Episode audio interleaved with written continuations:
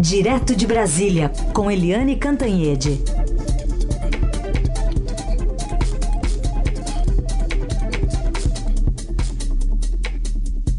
Oi, Eliane, bom dia.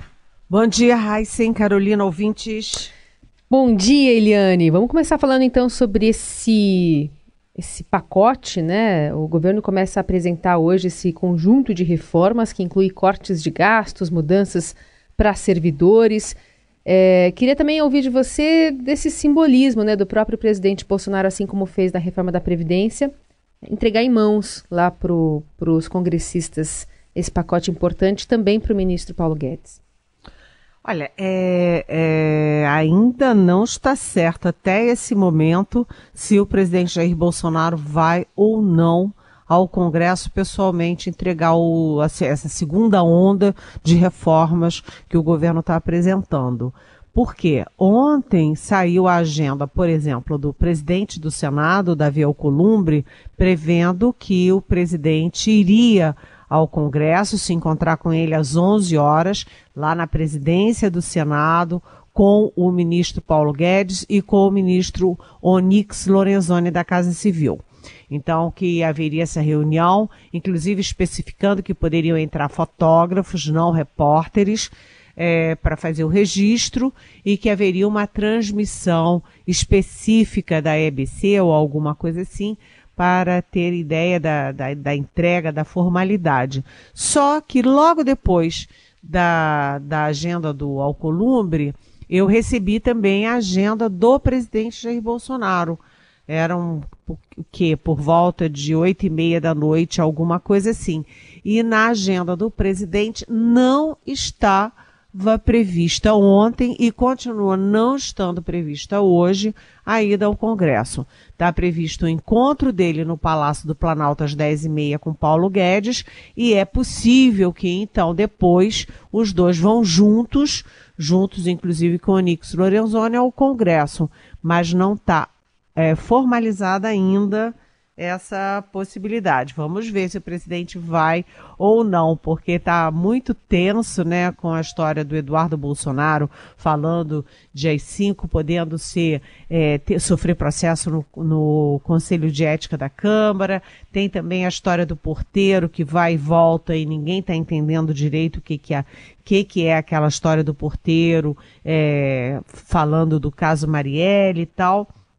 Então, é, precisamos confirmar mais adiante se o presidente vai ou não. O fato é que essa, esse pacote de medidas ele visa é, melhorar as contas da União, dos estados e dos municípios, estimular o crescimento, desengessar o orçamento é, e também, ao mesmo tempo, o presidente também vai é, continuar a aprofundar o processo de privatizações, como no caso da Eletrobras, por exemplo.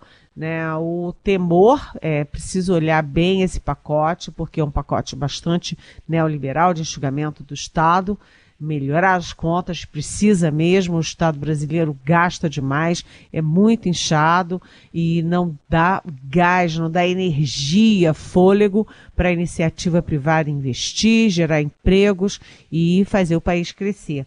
Mas, do outro lado, é preciso ficar atento à questão dos gastos sociais, como os gastos sociais ficam nesse pacote do Paulo Guedes, endossado pelo presidente. De qualquer jeito, ah, o mercado está feliz, está é, aliviado em saber que o governo aprofunda essas mudanças do Estado que começaram muito bem com a reforma da Previdência. Vamos ver depois os detalhes desse pacote. Bom, tem uma, até uma pergunta direta sobre isso, Eliane, para você, ouvinte Julie Maria, do Ipiranga. Primeiro ela diz adora a coluna da Eliane e depois ela poderia explicar as chances desse pacotão de reforma administrativa, fiscal, etc., dar certo no Congresso. Não é, uma, não é muita coisa de uma vez só. Acho que fica difícil da gente entender o que está acontecendo, o que pode mudar. O que, que você diz para ela? Oi, Julie. Muito obrigada. A gente fica, eu, Raíssa e Carolina, ficamos felizes com a sua manifestação, com a sua presença aqui no programa. Eu acho que as chances de aprovação são muito altas. A gente viu aí a, já na aprovação da Previdência Social, em oito meses, o Congresso aprovou em dois, é, duas votações na Câmara, duas, dois turnos também no Senado, um projeto que é importante há décadas e que não vinha sendo é, aprovado nunca. Em governo nenhum dava um avancinho, um passinho, mas não ia adiante por falta de condições políticas e o Congresso conseguiu aprovar. Hoje você tem condições favoráveis a essas mudanças, porque o presidente da Câmara tem uma liderança forte, é um economista que compactua com as ideias do governo. Você tem no Senado também um senador liberal que também apoia, e você tem a, a consciência da sociedade de que é preciso mudar, porque é impossível conviver com 10, 11, 12, 13 milhões de desempregados em um país que não cresce. Então, eu acho que as condições são boas, mas haverá ajustes. Ou seja, não é o governo mandar e o, o, o Congresso simplesmente aprovar. O problema é que o governo precisa parar de fazer é, muita espuma e muito barulho. O governo tem que. É, o Guedes faz a parte dele, mas o presidente Bolsonaro e os filhos do presidente têm que parar de criar atritos que podem criar, sim, dificuldades mais adiante na votação dos, dos, das medidas que são enviadas hoje. Só para fechar ainda essa questão dos pacotes, tem outra pergunta aqui do Reinaldo, Eliane. Ela, ele fala sobre uma entrevista do ministro Paulo Guedes no fim de semana é, dizendo que buscar quatro anos reformas liberais depois de 30 anos de políticas de centro-esquerda. É, se você entende também essa mesma reorientação, se seria um pêndulo necessário. Oi, como é que é o nome do nosso ouvinte? É o Reinaldo. Reinaldo. Oi, Reinaldo. É, primeiro, é, a gente precisa entender que o ministro Paulo Guedes não, não foi muito preciso quando você fala em governos de centro-esquerda. Sabe por quê? Os governos poderiam até ser de centro-esquerda, mas as políticas econômicas foram liberais no governo Fernando Henrique e foram liberais no governo Lula. A gente lembra todo o ajuste que o Lula fez de discurso, de prática, de compreensão da economia, não apenas para governar, mas desde a campanha, né, a carta ao povo brasileiro. Então, você teve governos, é, no governo do Fernando Henrique de centro, um governo do Lula um pouco mais centro-esquerda, mas ambos fizeram é, uma política econômica bastante pragmática e uma política econômica é, de, de é, cuidando muito de é, investimentos, de controle de é, câmbio, controle de juros, controle de gastos. Só que depois o Lula, no final, abriu essa torneira, né? Porque a, a, a onda internacional era muito positiva, ele foi abrindo a, on, a, as, o caixa, foi empregando muito, criando muito concurso, e veio a Dilma Rousseff, que realmente essa sim é, desandou completamente a economia. Mas o fato é que a política econômica, neste momento, é a mais neoliberal de todas, claramente, assumidamente neoliberal. O ministro Paulo Guedes não tem nenhum é, cuidado e nenhuma dificuldade em admitir que a política econômica dele é sim profundamente neoliberal, ou seja, você primeiro ajusta as contas, deixa tudo azeitado e, naturalmente, você vai criando é, condições para o Estado é, poder se dedicar às políticas sociais, às políticas de Estado, né, às políticas essencialmente de Estado, para deixar a economia é, fluir no campo privado. Então, não há a menor dúvida quanto a isso. Muito bem. Aliás, eh, o presidente nacional do PSDB, Bruno Araújo, eh, também criticou né, essa entrevista do, do, ministro Paulo Guedes, dizendo que ele, tá, não está reinventando a roda, né? Eh, deixando bem claro que o, o protagonismo né, e a, a, a, política econômica, por exemplo, de FHC foi, foi liberal também. Né? Não dá para dizer que só ele está é, reinventando a roda aqui na, na expressão do Bruno Araújo. Você sabe, Carolina, que no Summit que nós duas, uh, bem, nós as duas assistimos hum. e participamos, no Summit Estadão, é, a mesa era composta, a mesa que eu é, mediei era composta por Paulo Guedes, e na mesa havia também o Murilo Portugal, uhum. que trabalhou nos governos do PT, do PSDB. Tinha lá o Gustavo Franco, que foi presidente do Banco Central no, na era FHC, além da Helena Latifi, que, que é a nossa colunista no Estadão, e todos é, afinadíssimos com o neoliberalismo. Você não via diferença entre Paulo Guedes e Gustavo Franco. Aliás, os dois fizeram uma dobradinha, eu até brinquei, já que o ministro citou três ou quatro vezes o Gustavo Franco e os dois são tão afinados. Passe sua palavra para você, Gustavo, é, porque não havia diferença entre Gustavo Franco, da era FHC, e Paulo Guedes, da era Bolsonaro. Na economia, todo mundo afinado. Eliane, primeiro bloco a gente dedicou aqui essas reformas econômicas que o governo deve propor hoje, mas outro assunto do dia é a queda de mais um militar na, no governo general Mainar Santa Rosa, que deixa a Secretaria de Assuntos Estratégicos. Né? O que, que aconteceu exatamente, Eliane? Olha, é, o presidente Jair Bolsonaro, um dos problemas do presidente é que ele, teimoso como ele é, ele abre muitas frentes ao mesmo tempo. É, a gente sabe que a inteligência diz que você não briga com todo mundo o tempo todo. Né? Você briga com um, depois você briga com outro, você vai é, fracionando as suas frentes de atrito. O presidente não concentra. É, vamos combinar, isso é hora do presidente ter atrito com general? Não dá, né, gente? Ele já teve. É, o general Maynard de Santa Rosa, ele é o quinto general que sai do governo, ou porque é demitido, ou porque decide sair. E o general Santa Rosa não é um qualquer. O general Santa Rosa, ele é um quatro estrelas, ou seja, um general de exército, o último posto da carreira militar do exército.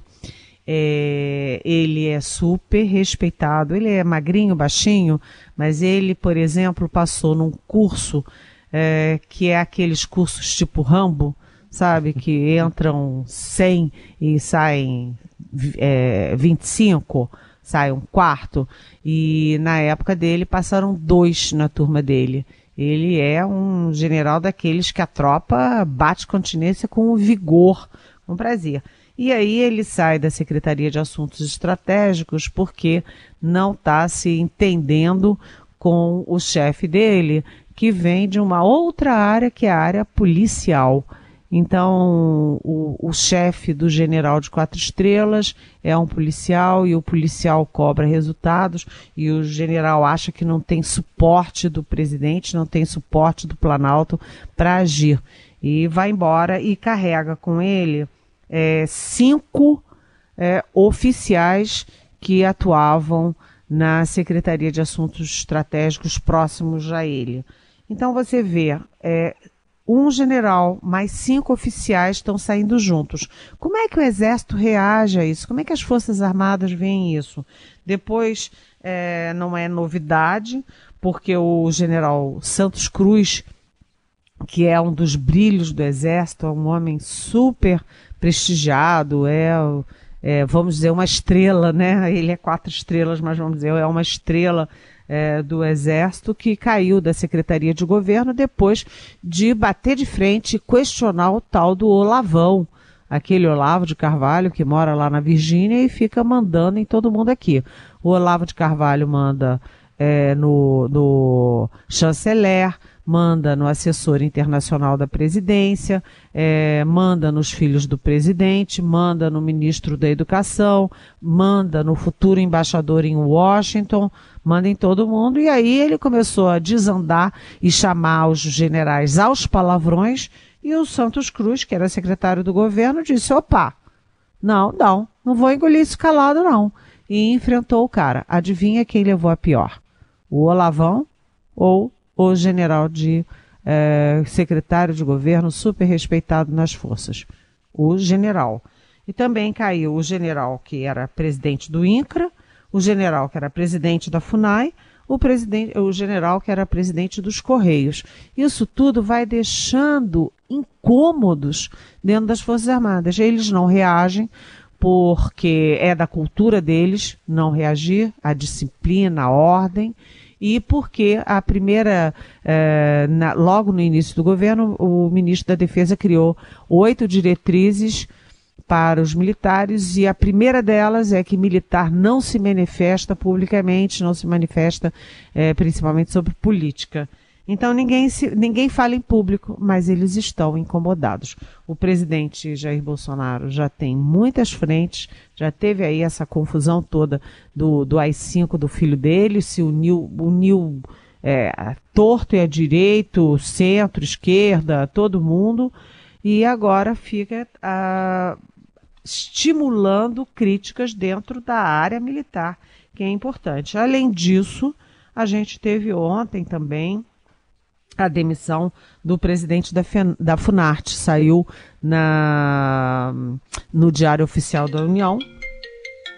É, saiu na, no, no Diário Oficial da União a demissão do Miguel Proença, que é um pianista importantíssimo e que ele acha que está saindo porque defendeu a, defendeu a Fernanda Montenegro, que foi atacada pelo Roberto Alvim. Ah, depois que o Roberto Alvim, dramaturgo que cuida de arte na Funarte, artes cênicas na Funarte, atingiu a Fernanda Montenegro como mentirosa, mesquinha, sei lá o quê, é, caíram 19 integrantes da Funarte e caiu agora o, o chefão, o diretor-geral da Funarte, que é o Miguel Proença. O único que ficou foi quem agrediu a nossa grande dama do teatro brasileiro. Essas coisas são inacreditáveis, né? Porque o mundo da cultura se junta ao mundo militar para achar que tem alguma coisa esquisita. E o presidente também já demitiu o presidente do INEP, que é um cientista super respeitado, mexe com a área científica. É, também já caiu o presidente da Ancine, que mexe com o cinema, aí ele mexe também com o cinema. Ou seja, muitas frentes muitas frentes para um governo só, para um presidente só. Ele deveria ser mais cuidadoso. Eliane, queria ainda falar contigo sobre a questão do óleo, né, que continua ameaçando o Nordeste brasileiro. Ontem a gente teve uma coletiva com diversas autoridades do governo, inclusive o ministro da Defesa, é, falando a respeito de uma insinuação do presidente, né, de que o pior estava por vir, né, em relação ao óleo chegando aqui às praias e às reservas. Vamos ouvir o que disse o ministro. Um desastre dessa, dessa monta com esse tipo de óleo que ele não é perceptível pelo radar, pela, pelo satélite. É difícil porque ele fica meia água, imperceptível, nós não sabemos a quantidade derramada dos que está por vir ainda. Dá a entender que ou alguém sabe demais, né? Ou o ministro Fernando Azevedo Silva não quis é, revelar toda a informação, né, Eliane? Não, o ministro Fernando Azevedo Silva, que é um general de quatro estrelas também, general do Exército, ele foi honesto, ele foi claro. Realmente, eu já sabia disso pela Marinha, que os radares e satélites não conseguem detectar o óleo. Então é impossível você prever se vai ter, é, como o Bolsonaro disse, que o pior ainda vai estar, vai estar por vir, ou se já começou a reduzir, vai diminuindo, diminuindo até acabar. É difícil, é, ninguém se compromete com isso, mas eu achei a posição do ministro Fernando Azevedo bastante comedida e bastante realista. Ele não escondeu o que está acontecendo, ele não tentou nem piorar as coisas, nem é, dourar a, a pílula. Agora, de qualquer jeito, a, continuam as investigações e essas investigações têm duas frentes. Tem a frente da, da, da, da área técnica da Marinha e tem a frente mais criminal, que é a frente da Polícia Federal. E aí estão vasculhando tudo sobre o navio que é apontado como navio grego, que é apontado como responsável, e também pela empresa que é dona desse navio. Ou seja, é, vem aí coisa muito pesada, inclusive com a ajuda da Interpol, que é a Polícia Internacional. Muito bem. A gente vai continuar acompanhando também as investigações que estão chegando a esse navio grego aí, né? É, a, o Brasil ainda pretende afunilar e investigar mais a fundo se houve ou não um vazamento, apesar da empresa dizer que não, não tem nada a ver com isso. O navio que estava passando ali na costa não foi vítima de nenhum vazamento. Enfim, um assunto que também a gente continua acompanhando aqui no Jornal Dourado. Eliane, obrigada. Boa terça-feira e até amanhã. Até amanhã. Beijão.